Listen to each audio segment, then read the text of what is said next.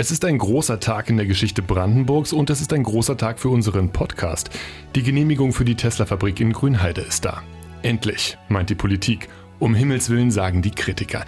Was genau drinsteht, ob die Kiste jetzt wirklich durch ist und wie eine Verwaltungsklage Tesla doch noch das Leben schwer machen kann, das besprechen wir heute hier im Podcast. US electric car maker Tesla plans to invest up to 4 billion euros. So weit sieht man hier auf dem Dorf sonst nicht. Ganz so groß habe ich mir nicht vorgestellt. Also ist schon gigantisch, was sie da gebaut haben. Tesla has decided to make Berlin the home of its first European Tesla macht uns als Land spannender und Das interessanter. Oberverwaltungsgericht Berlin-Brandenburg gab einem Antrag von Umweltschutzverbänden nur Die Hoffnung stirbt an der Stelle zuletzt. Giga Grünheide. Tesla in Brandenburg. Wir melden uns aus dem RBB-Studio in Frankfurt-Oder. Mit dabei sind die RBB-Reporter Philipp Barnsdorf. Hallo. Und Martin Kraus. Hi. Und ich, Phil Beng. Und wir haben noch einen Spezialgast, ein politisches Schwergewicht hier in Brandenburg heute in der Sendung. Aber ich will nicht vorweggreifen. Wir Bin starten. gespannt. Ja, genau. Kannst du sein. Wir starten erstmal mit, ich möchte fast sagen, Breaking News. Es ist Freitagabend, es ist sehr spät. Es ist der 4. März 2022 und vor wenigen Stunden trat die Brandenburger Regierung vor die Presse, um zu verkünden, Teslas Autowerk, das erste seiner Art in Europa, darf an den Start gehen. Die Genehmigung ist also durch. Das ist alles noch sehr, sehr frisch, aber wir wollen trotzdem versuchen, das mal genauer unter die Lupe zu nehmen heute. Philipp, du berichtest seit zwei Jahren zu diesem Thema. Gefühlt 80 bis 90 Prozent deiner Online-Texte enden auf den Sätzen, bis jetzt baut Tesla nur mit Vorabgenehmigungen oder die Gesamtgenehmigung steht noch aus. Das ist jetzt alles passé. Wie fühlt sich das für dich an? Es ist, es, ist, es ist schon ein bisschen ein neues Gefühl. Ich erinnere mich auch gut daran, wie oft ich diese Formulierung in Nachrichten, in Artikeln, in Aufsagern fürs Radio, wie oft ich diese Sätze formuliert habe. Und äh, jetzt ist diese Genehmigung da. Und ähm, anscheinend, es gibt ja jetzt, wir werden ja heute noch darüber sprechen, es gibt durchaus noch einige Falltüren, aber die Genehmigung ist jetzt da. Und äh, anscheinend kann es jetzt sehr bald losgehen. Martin, äh, dich kennen unsere Hörer noch nicht. Du bist ganz frisch an Bord bei uns in der Tesla-Crew sozusagen und auch noch gar nicht so lange beim RBB. Wie ist es denn für dich, an so einem ja fast historischen Tag gleich berichten zu können? Das ist ja eine Art Feuertaufe für dich. Ja, in der Tat. Also diese Woche war mit Abstand das äh, ja, Spannendste, was ich im Journalismus je erlebt habe. Und natürlich auch der heutige Tag, der für uns alle, wie wir ja auch wissen, sehr lang ging, war natürlich bemerkenswert. Also es hat richtig Spaß gemacht, sich in die Themen einzuarbeiten, das alles zu begleiten. Ähm, wir hatten relativ früh auch die Information, dass das heute alles passieren kann. Da hat unser Netzwerk super gut funktioniert. Da bin ich auch ein bisschen stolz. Und obwohl ich halt dieses Netzwerk nicht mit aufgebaut habe, habe ich natürlich auch diese Woche in der Berichterstattung davon pr- profitieren können. Ja, und du bist seit ungefähr um fünf schon auf dem Bein, also danke fürs Durchhalten. Zwei, zweieinhalb Jahre nach der Ankündigung, diese Fabrik bauen zu wollen in Brandenburg, ist der Papierkram von Tesla jetzt sozusagen durch. Philipp, du als Experte in Genehmigungsfragen, was steht denn jetzt in diesem Bescheid drinne? Jede Menge. Und also Papierkram, da hast du es genau richtig getroffen. Alleine dieser Genehmigungsbescheid umfasst mehr als 500 Seiten und dieses komplette Paket, was da heute zugestellt wurde, Tesla in dreifacher Ausführung, umfasst mehr als 23.000 Seiten. Das haben sie heute bei der Pressekonferenz, hat der Umweltminister Vogel das erklärt. Das ist, glaube ich, so 66 Aktenordner. Das ist so ein Auto voll mit Akten. Mehrere Bäume. Das wahrscheinlich auch, ja. Denn ähm, Tesla, da gibt es eine Menge Auflagen. Das ist jetzt zwar für, einen, für eine Industrieansiedlung dieser Größe nicht ungewöhnlich, aber es sind halt dennoch eine, eine Menge. Da geht es zum Beispiel darum, dass Tesla ähm, Messstationen aufstellen muss, um messen, damit gemessen werden kann die Luftqualität. Denn da werden ja jede Menge Abgase auch ausgestoßen, damit die, also damit da die entsprechenden Messwerte eingehalten werden können. Tesla muss, das war ja jetzt schon lange in der Debatte, Tesla muss sehr detailliert darlegen, wie sie mit Unfällen umgehen wollen, also welche Sicherheitsvorkehrungen da vorgesehen sind. Denn das Ganze steht ja bekanntlich im Wasserschutzgebiet und vor allen Dingen in der Batteriefabrik kommen giftige Chemikalien zum Einsatz die, wenn sie ins Grundwasser gelangen, großen Schaden anrichten können. Deswegen muss da zum Beispiel auch ein ausführliches Sicherheitskonzept beigelegt werden. Also du sprichst da von dem berühmten Störfallgutachten, das ja auch Tesla schon lange beschäftigt hat, oder? Genau, ja, da müssen Sie halt jetzt nochmal auch, das steht jetzt nochmal in diesen sogenannten Nebenbestimmungen, müssen Sie jetzt nochmal darlegen, wie da Ihr Plan ist. Und der muss dann noch abgenommen werden. Für alle, die jetzt nicht knietief in der Materie stecken, so wie du, heißt das denn Friede, Freude, Eierkuchen für Tesla? Es sieht gut aus, möchte ich mal sagen. Also es gibt jetzt die Genehmigung Was jetzt noch ansteht, als nächstes ist die sogenannte Betriebsabnahme. Also Tesla muss jetzt nachweisen, dass sie alle diese Auflagen auch wirklich erfüllen. Die Messstationen, sie müssen da darstellen, dass die Gebäude statisch richtig gebaut sind, sie müssen diese, äh, äh ihre, ihr, ihr, ihr Sicherheitskonzept darlegen.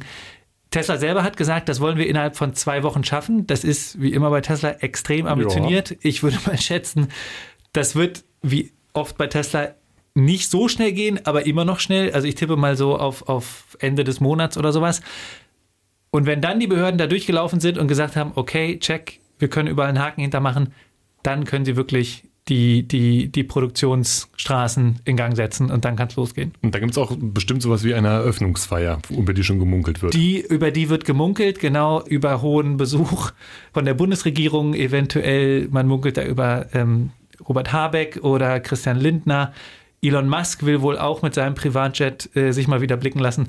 Also ähm, ja, ich glaube schon, da wird es irgendeine Art von Feier geben. Feier ist ein gutes Stichwort. Ich habe äh, neben euch zwei Experten heute noch äh, jemanden an Bord, für den dieses Projekt, ich sag mal, nicht ganz unwichtig ist. Das Schwergewicht, von dem ich vorhin gesprochen habe.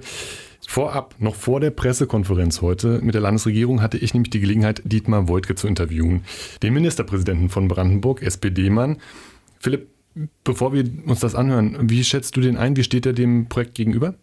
Äh, der ist der totale Fan dieses Projekts. Also er hat ja heute auch nochmal betont, also hat von einer Zeitenwende gesprochen, die äh, in Brandenburg Einzug hält mit Tesla.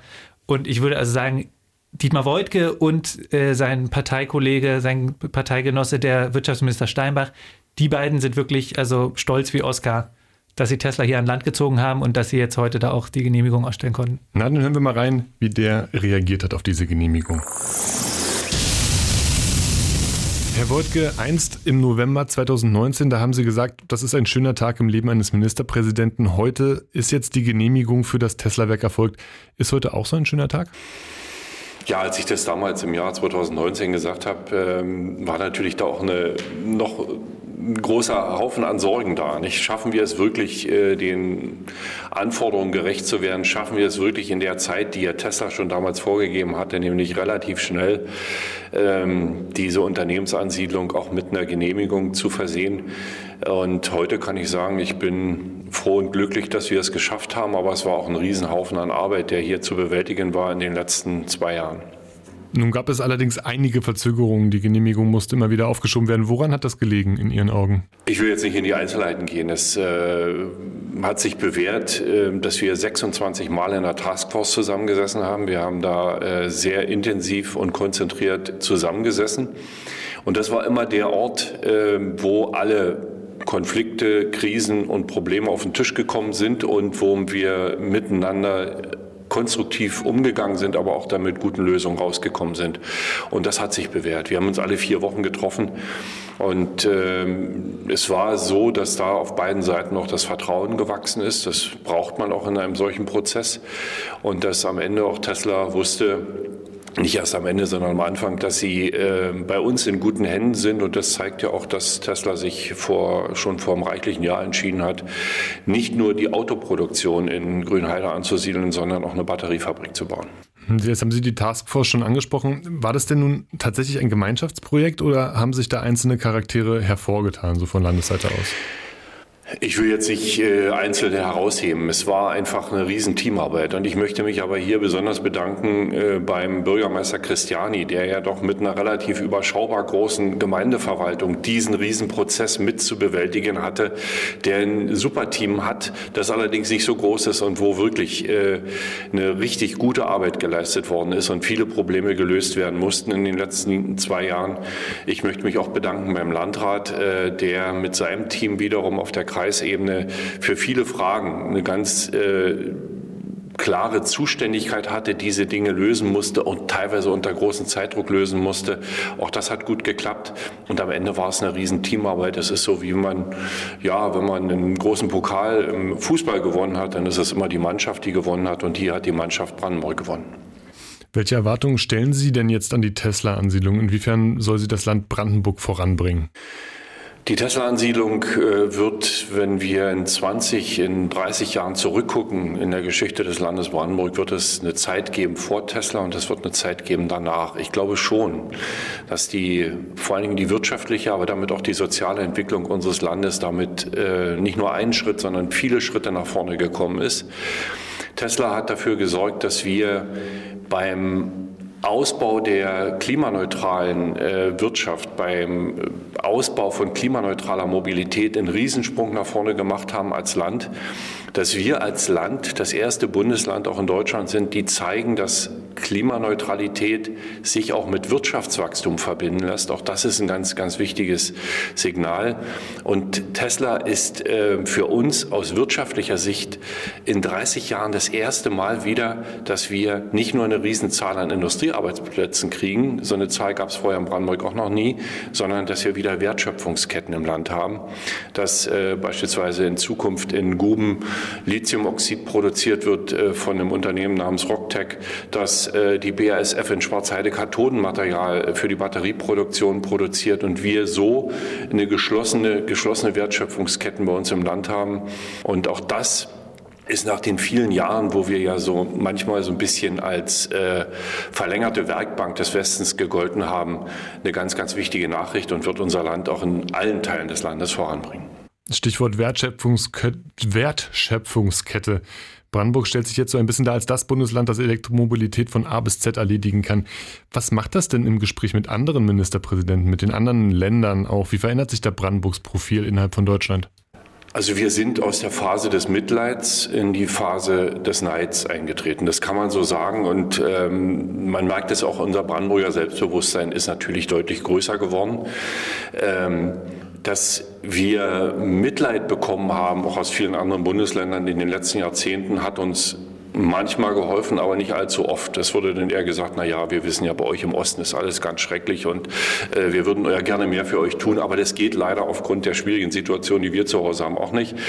Aber ähm, ich glaube schon, dass ähm, wir auch hier für Deutschland insgesamt ein ganz wichtiges Signal senden und dass äh, Ostdeutschland insgesamt äh, sieht, dass wir in eine neue Phase auch der Entwicklung kommen, nicht nur in Brandenburg, nicht nur in Berlin, sondern auch in Gesamtostdeutschland. Und dass die Basis dieser guten Entwicklung der Ausbau der erneuerbaren Energien ist. Auch das ist eine Wahrheit.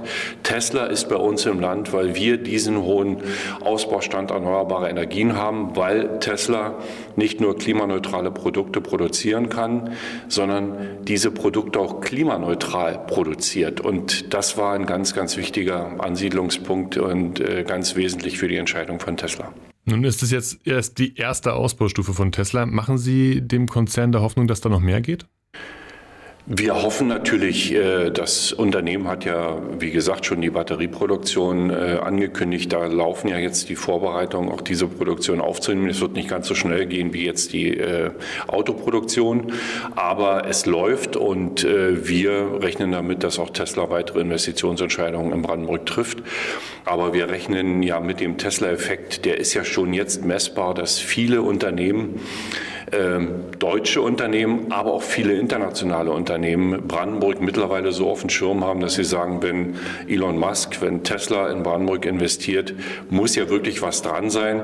Und äh, wir haben momentan Investitionsanfragen in einer Größe bei der Wirtschaftsförderung Brandenburg, wie wir sie vorher in dieser Art und Weise nie hatten. Letzte Frage. Nach der BIMSCH-Genehmigung für Tesla kommt jetzt wahrscheinlich auch bald die Betriebserlaubnis. Und da ist ja wohl auch noch ein größeres Event geplant auf dem Tesla-Gelände selbst, sogar mit Vertretern der Bundespolitik. Was können Sie uns da schon, dazu schon sagen? Dazu kann ich nichts sagen. Das hat auch einen guten Grund, weil die Entscheidung über dieses Event äh, Tesla trifft und äh, Tesla ist der Organisator und deswegen bitte ich da auch alle Fragen an Tesla zu richten. Wir haben äh, jetzt erstmal eine wichtige Etappe erreicht, äh, indem wir die Genehmigung rechtssicher ausgestellt haben und ich gehe äh, davon aus, ähm, dass alle Beteiligten in diesem Prozess wahnsinnig viel gelernt haben, auch wir und wir haben auch dieses Wissen Wissen, was wir erworben haben in den zwei Jahren, auch an die Bundesregierung, aber auch an andere Landesregierungen weitergegeben, dass es nämlich heute völlig anders läuft, wenn man mit Technologieunternehmen über eine Ansiedlung redet. Ist da nicht drei, vier, fünf, sechs Jahre Zeit, bis diese Ansiedlung realistisch ist, sondern es muss deutlich schneller gehen. Und deswegen hoffe ich auch, dass die Bundesregierung äh, das wahrmacht, was im Koalitionsvertrag auf der Bundesebene festgelegt ist, was wir auch massiv unterstützt haben aus Brandenburg, nämlich eine deutliche Beschleunigung der Planungs- und Genehmigungsverfahren in Deutschland wäre auch für den Schienenausbau sehr, sehr hilfreich. Na gut, dann vielleicht doch noch eine kleine Nachfrage. Sie haben ja eben die Rechtssicherheit angesprochen der Genehmigung. Es gab ja durchaus einige Proteste während der, des Genehmigungsverfahrens. Stellen Sie sich jetzt auf weiteren Widerstand ein, jetzt wo die Genehmigung eigentlich durch ist? Also wir haben alles dafür getan, dass diese Rechtssicherheit gewährleistet ist. Ich denke da an viel Kopfschütteln, was wir auch geerntet haben, auch bei Tesla, dass wir die Auslegung eben nochmal wiederholt haben, dass wir bestimmte Fragen, die äh, kritisch gesehen worden sind, versucht haben, schon im Vorfeld im Verfahren abzuräumen. Es gab eine umfassende Bürgerbeteiligung. Es äh, gab ähm, fundierte Antworten auch auf die vielen Einwendungen, die es gegeben hat. Aber im Großen und Ganzen äh, bin ich sehr, sehr optimistisch, dass äh, dieser, dieses, dieser Verfahrensprozess und diese Entscheidung auch äh, höchsten rechtlichen Standards standhält. Wir sind zurück im Hier und Jetzt. Ähm, das waren einige Aussagen, fand ich dabei, die ich echt spannend fand. Ich habe zum Beispiel dieses, diesen Oststolz, die Phase des Neides hat begonnen.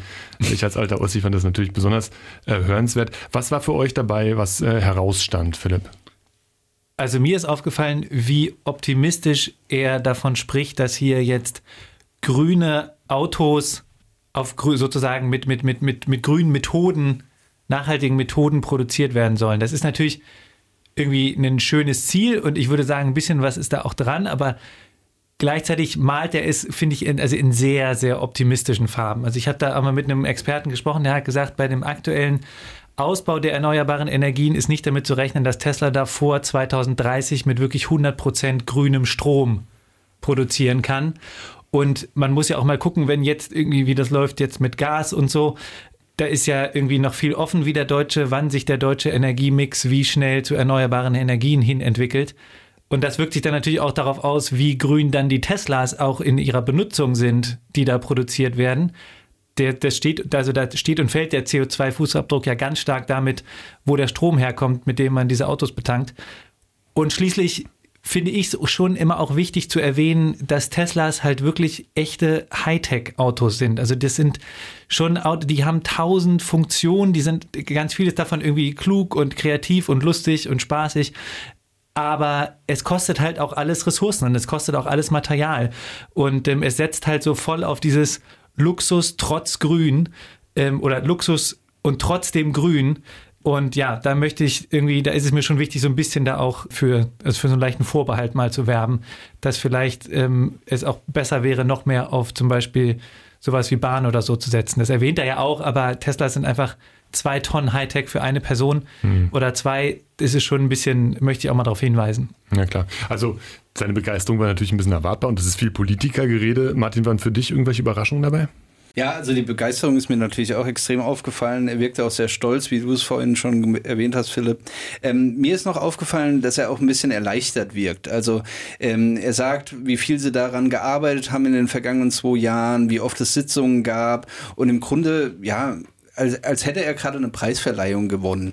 äh, er dankt dann erstmal seinen Mitstreitern, also Arne Christiani, dem Bürgermeister von Grünheide, dem äh, Lindemann von, also Landrat von Oder-Spree. Also es, es wirkt einfach so, als wäre er auch erleichtert, dass dieses Kapitel erstmal abgeschlossen ist und dass sie sich jetzt natürlich auch auf die nächsten Aufgaben vorbereiten und die auch irgendwie anpacken wollen. Aber äh, es wirkt wie so eine Zeitenwende, die einfach abgeschlossen wird und damit halt auch eine gewisse Erleichterung eindeutig bei der Landesregierung eingezogen ist, ja. Und der Zeitpunkt dieser Zeitenwende, der ist ja auch besonders spannend, denn zeitgleich mit der Verkündung am gleichen Tag, nämlich heute, äh, gab es eine Entscheidung über eine Klage, die ja auch irgendwie mit Tesla zusammenhängt, oder? Würde ich auch sagen, eine Klage, die mit Tesla zusammenhängt und damit der Landesregierung widersprechen. Denn also da ist Folgendes der Fall. Das Landesumweltamt hat schon 2020 dem Wasserversorger von Tesla erlaubt, im Wasserwerk Eggersdorf mehr Wasser zu fördern, um damit unter anderem Tesla zu versorgen.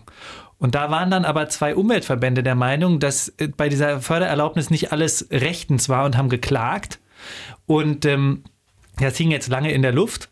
Und die Landesregierung hat immer gesagt, das hat ja mit Tesla überhaupt nichts zu tun. Da geht es einfach darum, ob in so einem Wasserwerk mehr Wasser gefördert wird oder nicht. Und Tesla, das ist, ist, eine, ist, eine, ist eine völlig andere Materie. Deswegen könnte man auch die Genehmigung einfach aussprechen, ohne das Gerichtsurteil genau, abzuwarten. Hm. Genau. Und dieses Argument, also in einem ganz engen juristischen Sinne stimmt das natürlich, denn Tesla hat da weder geklagt, noch waren sie irgendwie Beklagter. Aber mal realistisch betrachtet haben sie natürlich was damit zu tun, denn sie sind diejenigen, die ganz viel dieses Wassers, was da zusätzlich jetzt gefördert werden durfte, bekommen sollten. Genau, und dieser Prozess, der hat heute stattgefunden. Martin, du warst für uns dabei in einer doch ja sehr langen Sitzung, oder? Oh ja, das kann man so sagen. Du hattest es ja vorhin schon angesprochen. Ich bin extra um 5 Uhr aufgestanden, weil wir kamen natürlich nicht zum Zuge, was die Presseberichterstattung betraf. Also das war sehr, sehr eingeschränkt und hat auch für sehr, sehr viel Kritik gesorgt. Da waren nur die Mods, die Mats, die DPA und die Super-ILO überraschenderweise vor Ort. Äh, ich bin tatsächlich äh, noch als Besucher, äh, weil ich mich heute Morgen um 8 Uhr schon direkt da beworben habe, könnte man sagen, gelost worden. Also ich war einer von vier zugelassenen Besucher und durfte dann tatsächlich tatsächlich dazuhören. Und es war ein sehr, sehr langer Tag. Der Fairness halber muss man vielleicht dazu sagen, dass die Presseplätze auch ausgelost worden sind und der RBB einfach Pech gehabt hat, oder? Ja, das stimmt wohl. Aber es waren eindeutig zu wenig. Ich meine, äh, der Philipp hat es gerade angesprochen, es war allein wegen dieser Verbindung zu Tesla ein, ein überregionales Interesse, auch von Seiten der Medienvertreter. Und da kann ich auch die Kritik verstehen, ähm, warum das Gericht es halt nicht hinbekommen hat, das auch für uns oder für alle, äh, die daran Interesse haben, auch in irgendeiner Weise zugänglich zu machen. Und der ja, Kontext also ich würde mal sagen, es gibt zum Beispiel hier direkt nebenan ist die Uni, da mhm. sind Semesterferien, da ist ein Riesenhaufen riesige Hörsäle. Ja. Also ich kann mir, also ich kann mir nicht vorstellen, dass das jetzt so schwierig gewesen wäre. Aber genau. Corona war der Grund, der dem Ganzen äh, zugrunde lag, sozusagen, warum da nicht so viele Leute rein durften. Richtig? Ja, also zumindest wurde das vom Gericht gesagt. Ähm, mir kam es ein bisschen merkwürdig vor, weil vergangene Woche hat es offensichtlich einen, äh, einen, anderen Prozess gegeben mit wesentlich mehr Prozessbeteiligten und da hat man es auch irgendwie hinbekommen, dass da mehr Leute reinkamen. Ähm, aber ja, Corona war die offizielle Version davon, warum das so ist und es hat auch den gesamten Tag bestimmt. Also der Prozess hat sich ja bis heute Abend, bis zur Urteilsverkündung dann um Viertel nach sieben hingezogen. Also ging wirklich, wirklich lange und ähm, das lag unter anderem daran, weil halt auch alle paar Minuten wegen der Raumtemperatur beziehungsweise der, der Luftaerosolen äh, tatsächlich die Fenster geöffnet werden mussten. Da gab es extra ein Gerät und äh, wir mussten dann alle rausgehen in der Zeit und äh, uns die Beine vertreten. Und das hat es natürlich alles in die Länge ja, gezogen. Das waren so die Bedingungen, aber was ist denn nun tatsächlich nun entschieden worden von dem Gericht? Tja, das Gerichtsurteil hat natürlich eine ganz, ganz große Auswirkung gehabt, denn man hat der Klage der beiden äh, Umweltverbände, Grüne Liga und auch äh, dem NABU, äh, zum Teil zumindest recht gegeben. Somit ist die Bewilligung, mit der das Wasserwerk Eggersdorf im Moment funktioniert und damit halt auch die gesamte Förderung von drei, rund 3,75 Millionen Kubikmeter Wasser äh, pro Jahr, die ist rechtswidrig. Und ähm, begründet hat es das äh, Verwaltungsgericht Frankfurt oder äh, einfach mit der Tatsache, dass das Landesumweltamt offensichtlich äh, einen formellen Rechtsverstoß begangen hat, nämlich weil sie nicht die ähm, Öffentlichkeit ausreichend ja, beteiligt hatte an dem Prozess. Philipp, was heißt das denn nun für Tesla? Du hast ja diese Wasserklage auch so ein bisschen begleitet. Haben die jetzt am Ende doch kein Wasser? Also das wäre ja so eine totale Hickhack-Show, wenn die erste Genehmigung bekommen, am gleichen Tag, wenige Stunden später, die Genehmigung sozusagen wieder zurückgezogen werden müsste, weil das Wasser gar nicht da ist. Ja, also das Ganze würde ich schon sagen, hängt jetzt zur Sekunde ganz schön in der Luft ich weiß, es ist jetzt alles noch, die Entscheidung ist gerade zwei Stunden alt, ne? Das ist jetzt auch für uns hier alle noch taufrisch, aber ich würde sagen, das Ganze befindet sich so ein bisschen in der Schwebe, gerade in so einer Grauzone, denn die Genehmigung, das hat das Gericht klar gesagt, für die gesamte Wasserförderung in diesem Wasserwerk ist rechtswidrig. Das heißt, nur das betrachtet, darf da jetzt eigentlich kein weiteres Wasser gefördert werden. Und wenn dieses Wasserwerk dicht gemacht wird, dann wird es nicht nur für Tesla, sondern auch für richtig viele Haushalte echt eng. Da war auch der Wasserversorger ganz, ganz klipp und klar in den letzten Wochen. Es gibt jetzt allerdings wohl die Möglichkeit, das hat der Wasserverband in so einer ersten Einschätzung gesagt und auch der Richter hat das auf Nachfrage erwähnt, dass das Landesumweltamt jetzt sozusagen eine Duldung aussprechen könnte. Das heißt, wenn die Rechtslage ist unklar, aber das Landesumweltamt sagt dann dem Wasserverband, der dieses Wasserwerk betreibt, ihr könnt das machen, wir werden euch da jetzt nicht aufs Dach steigen. Ähm, das lief auch schon an anderen Förder, äh, bei anderen Wasserförderungen in der Vergangenheit hier und da so. Ähm, damit könnte wohl erstmal weiter Wasser fließen. Und in der Zeit könnte das Landesumweltamt dann wohl diese, Umwel äh, diese, diese, diese Öffentlichkeitsbeteiligung, die sie versäumt haben zu machen, nachholen. Das wäre, ist jetzt so eine der Lösungsskizzen, die jetzt da so in den ersten Stunden nach diesem Urteil aufgetaucht sind. Ja, du sagst schon, es ist noch sehr, sehr früh in diesem ganzen Prozess. Das Urteil ist wenige Stunden alt. Wir haben immer noch Freitag Abend und wissen nicht, wie sich die nächsten Tage gestalten werden. Ähm, Martin, was erwartest du als nächstes? Hast du ein Szenario vor Augen, was ja passieren könnte? Naja, ich habe ja mit dem Prozessbeteiligten größtenteils danach gesprochen und äh, ich glaube, erstmal wollen alle es tatsächlich sit, äh, sacken lassen. Also äh, unter anderem der Wasserverband hat jetzt äh, gesagt und darauf verwiesen, das Urteil ist noch nicht rechtskräftig und das wollen sie erstmal abwarten. Und ich glaube, dann kommt es tatsächlich darauf an, wie das Landesumweltamt entscheidet, ob sie halt die angesprochene eine Duldung halt in irgendeiner Weise aussprechen? Und wenn ja, dann wird auch wieder die Frage sein, um welche Fördermenge es da wohl gehen wird.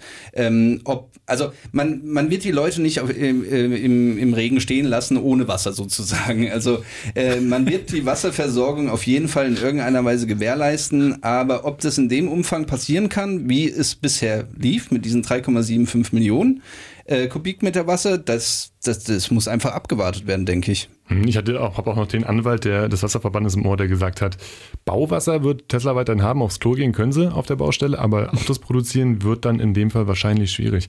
Also, es ist also ein, ein Aspekt, wenn ich das noch ganz kurz sagen darf, der wichtig werden könnte, ist, dass Tesla ja auf keinen Fall jetzt gleich, wenn sie jetzt Ende März anfangen zu produzieren, dann werden sie auf keinen Fall gleich ihre, sozusagen ihr maximales Wasserkontingent ausschöpfen, sondern die haben ja schon selber gesagt, sie werden diese Fabrik schrittweise in Betrieb nehmen und mit, ich weiß jetzt nicht, vielleicht irgendwie ein paar hundert Autos oder sowas, vielleicht noch weniger in der Woche anfangen.